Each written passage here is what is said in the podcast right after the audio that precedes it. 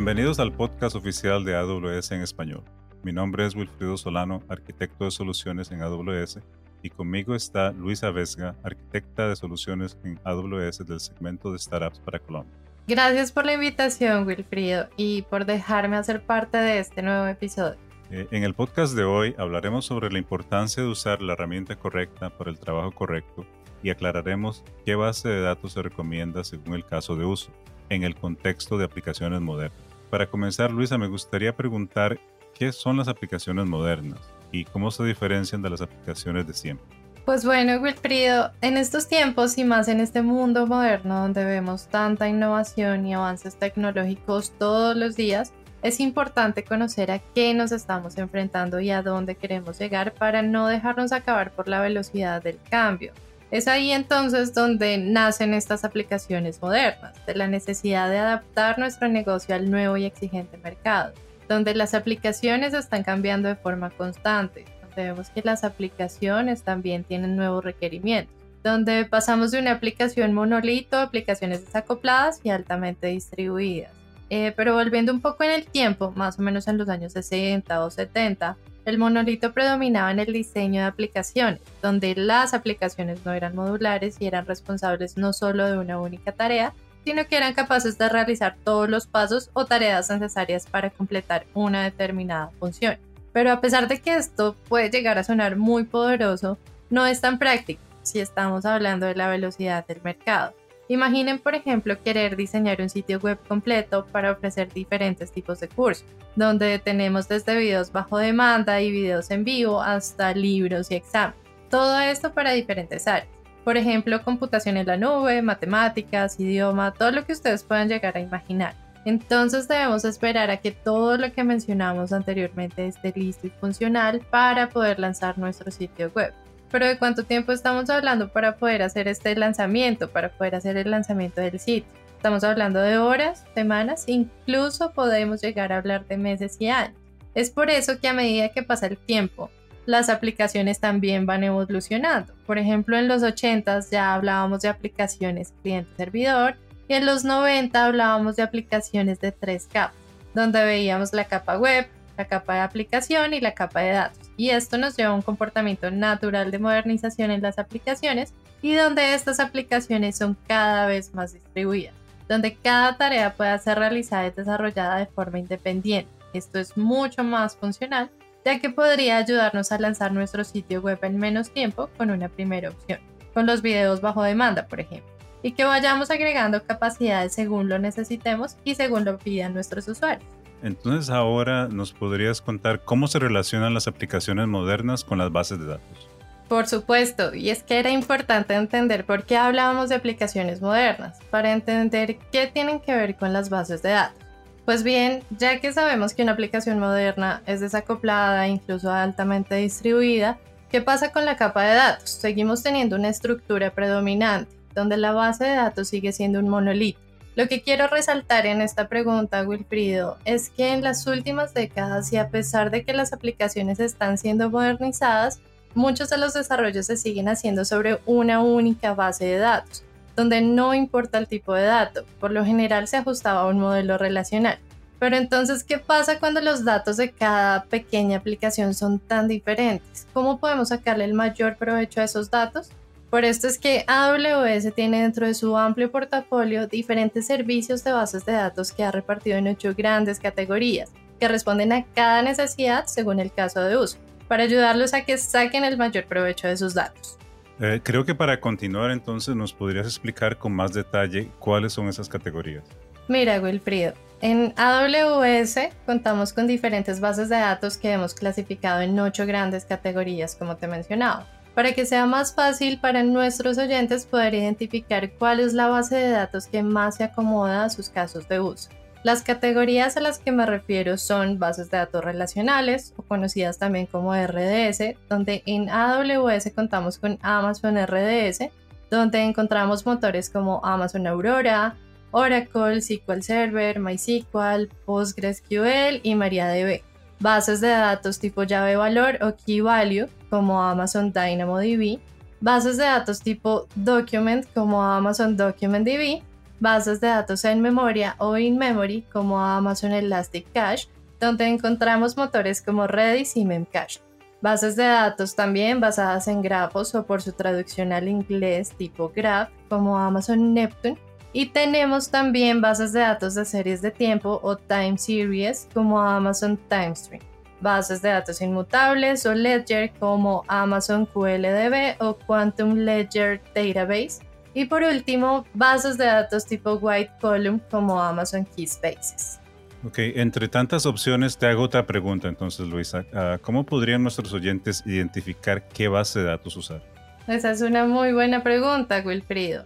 Y para responder es necesario primero entender cuál es el caso de uso, saber para qué vamos a usar esta base de datos y a dónde queremos llegar o cuáles son los resultados que esperamos.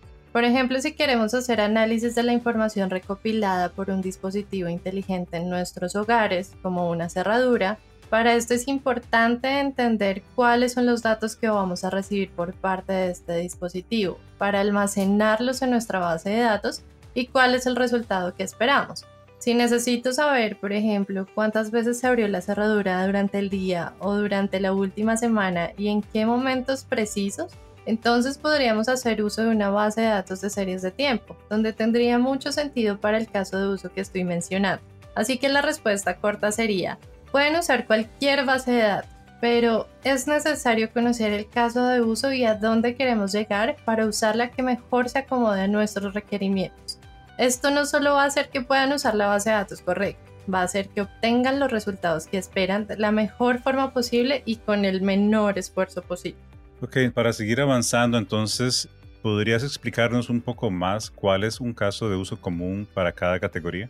Claro que sí, Wilfrido, y qué bueno también que lo mencionas. Es importante que nuestros oyentes puedan escuchar algunos ejemplos comunes para cada categoría. ¿Y qué te parece si mencionamos algunos clientes de referencia que estén sacando provecho de estas bases de datos de la mejor forma? Ah, seguro, sería muy interesante relacionarnos a casos cotidianos y qué mejor que mencionar algunos clientes de referencia. Entonces, para mencionarles los casos de uso comunes, vamos a comenzar hablando de las bases de datos relacionales. Estas bases de datos, al tener una estructura tan definida como una organización de sus elementos en tablas, filas y columnas, es el tipo de base de datos de preferencia y la más utilizada del mercado. Cuando pensamos, por ejemplo, en una base de datos relacional, podemos pensar en un sistema financiero, donde necesitamos integridad en los datos, consistencia y tenemos un esquema de datos bien definido.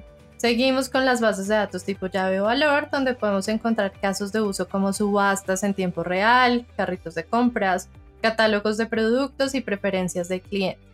Después pasamos a las bases de datos tipo documento, que son usadas frecuentemente por su esquema de datos más flexible para almacenamiento y administración de documentos. Y para personalizaciones también son muy usadas. Seguimos con las bases de datos en memoria que son utilizadas para tablas de clasificación, analíticos en tiempo real y operaciones de caché. Las bases de datos tipo grafos que son utilizadas en detección de fraude, eh, por ejemplo también en redes sociales, motores de recomendación. Pero volviendo a los casos de uso con las bases de datos de series de tiempo, estas pueden ser usadas para IoT, aplicaciones y seguimientos de eventos las bases de datos tipo Ledger, donde su caso de uso pueden ser registros de sistemas, cadenas de suministros, healthcare y casos financieros. Por último, pero no menos importante, tenemos las bases de datos Keyspaces, donde sus casos de usos más comunes son, por ejemplo, el diseño de las aplicaciones de baja latencia, aprovechar el código abierto y facilitar la migración de Cassandra a la nube. Un caso de referencia que hace uso de cinco categorías es FINRA, y para los que no saben a quién me refiero, FINRA es una organización regulatoria encargada de gobernar y gestionar la actividad entre brokers, dealers y el público inversor con base en los Estados Unidos. FINRA usa bases de datos relacionales como Amazon RDS y Amazon Aurora por la integridad de la información en su base de datos principal. También usa Amazon DynamoDB para hacer búsquedas rápidas en volúmenes masivos de datos usan también Amazon Document DB para sus colecciones de datos, usan Amazon Elastic Cache para guardar el estado de las sesiones de los clientes y así ofrecer representaciones de los sitios web en tan solo milisegundos, y Amazon Neptune para detección de fraudes. Otro cliente también es Intuit. También es un cliente referencia nuestro. Eh, Intuit es una empresa estadounidense de software comercial que se especializa en soluciones contables para la declaración de impuestos, además de proveer también servicios para pequeñas empresas, para contadores y particulares. Intuit migró sus bases de datos relacionales desde su data center a Amazon Aurora, logrando disminuir su tiempo de mantenimiento en un 80%. Y marcas como Alexa, Amazon Prime y Amazon Prime Video migraron sus 7500 bases de datos Oracle a diferentes servicios de AWS, entre los cuales están Amazon DynamoDB, Amazon Aurora y Amazon RDX. Con esto se vio una reducción en costos en un 60%, una disminución en la latencia de sus clientes en un 40% y una disminución del 70% en el tiempo de la administración.